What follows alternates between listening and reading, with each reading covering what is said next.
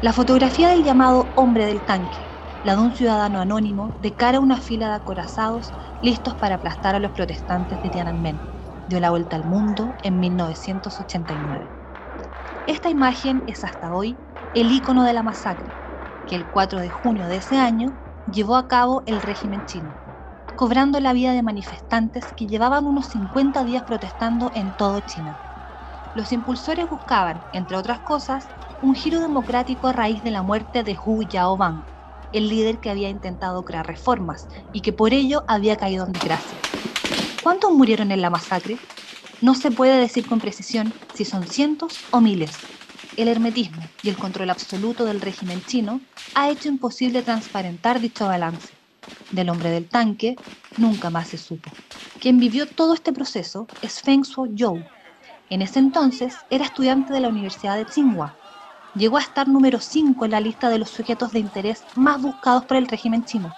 Para él, 1989 fue el año en que el Partido Comunista, empujado por Deng Xiaoping, abandonó definitivamente el camino de la democracia y siguió el de la paranoia, el miedo y el control. Hoy Zhou es presidente de Humanitarian China. Se dedica a ayudar a los sobrevivientes y a contar una historia que ha quedado totalmente en el olvido del pueblo chino. Además, denuncia las actuales violaciones de los derechos humanos, la corrupción del régimen y expone posibles fraudes financieros por parte de empresas chinas.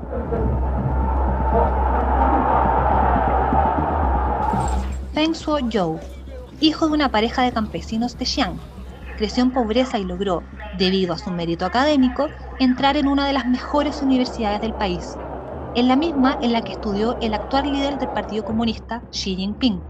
Cuando hablamos con él, nos dijo. So I was born there uh, in a village uh, in the suburb of Xi'an. Nací en los alrededores de Xi'an, la antigua capital de China, muy famosa por los guerreros de terracota. Uh, growing up as a peasant son, that basically means uh, in second uh, class citizen in China. I think my uh, um, resentment towards the uh, status of us being uh, um, degraded to second class was probably my earliest um, awakening to the injustice of the communist system. Era hijo de campesinos, lo que significaba que era un ciudadano de segunda clase para el Estado. Creo que de ahí comenzó a surgir mi sensación de injusticia hacia el sistema comunista. I was a, really, uh, a very good student um, all the way. I, I was always number one at any tests and competitions. So I was admitted to Tsinghua University. Um, That's the best university in, in China. Currently. Yeah, more or less. Yeah, pretty, pretty much. Uh, yeah, the, the, best university in China without uh, uh, examination. So. Mi respuesta fue convertirme en el mejor estudiante que podía ser, para lograr romper esa barrera. Y así logré entrar a la Universidad de Tsinghua, a la licenciatura en física. La licenciatura a la que entraban los estudiantes más inteligentes. Como representante de la Federación de Estudiantes de Tsinghua, articuló el movimiento junto con otros líderes estudiantiles en la capital, teniendo como guía la desobediencia civil pacífica y los valores democráticos occidentales. Según Zhou, the movement itself it was idealistic, but at the same time very disciplined, organized. Uh, that's why it could uh, just spread so quickly. Mm -hmm. it, yeah, from the beginning to end, it's less than two months, but it spread it all over China to hundreds of cities. And in Beijing, millions of people participate in the protests. The overwhelming majority uh, supported the student. El movimiento era idealista, pero era muy organizado y se masificó muy rápido por toda China. Pese a que duró menos de dos meses, millones de personas participaron de las protestas articuladas por movimientos como la Federación de Estudiantes Independientes de Beijing. Uh, so in the end, started with uh, students' protest, and then um, joined by many people from all walks of society. Uh, and later, on Tiananmen, it kind of became a forum of freedom in people.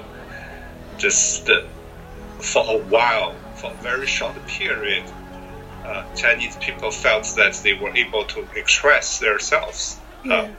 especially on political topics, which was very unusual for China. Mucha gente apoyó a los estudiantes y al final personas de todos los orígenes sociales se unieron a las protestas. Se convirtió en un ágora para la gente. Solo por unas semanas, los chinos pudieron expresarse, opinar de política por sí mismos, por primera vez en décadas. Las manifestaciones acabaron con tanques echando gas venenoso y aplastando a los civiles involucrados. La escena es descrita como tan horrible que muchos disidentes prefieren evitar recitar los detalles. Por sus ideas subversivas, fue arrestado por un año, exiliado a una provincia interior. Joe logró escapar a Estados Unidos en 1995. Salir de China significó dejar a su familia, su historia y el sueño de una sociedad menos reprimida. Puesto a que, pese a que el gigante siguió promoviendo ciertos elementos de reformas económicas, estos factores estaban controlados y dirigidos por el partido. Lo siguen estando hasta la actualidad. Según Joe, la gente cree que China se dirige a una economía de libre comercio. Efectivamente hay un mercado, pero no existe empresa privada en China. Necesitamos discutir esto en serio. Todas las empresas en China deben seguir las demandas del partido. De otra forma, no pueden existir. Entonces, cualquier empresa que haga negocios en China o fuera de China, si hay una estrategia política, deben ejecutarla. I think we had this misperception that there will be free market economy. Yes, there's a market, but there's no private enterprise in China. Zero. That's what we need to be clear. Any company in China follow, they must follow the party's will. Una de las medidas autoritarias del gobierno, quizás la que más le entristece, es la censura a las nuevas generaciones, especialmente a través de los medios digitales.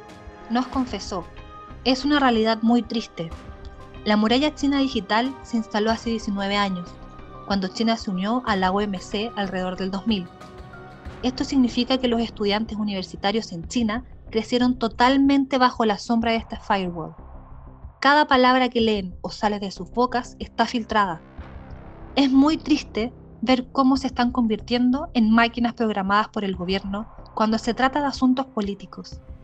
Se ha perdido la dignidad y la capacidad de pensar. No hay ningún tipo de idea independiente.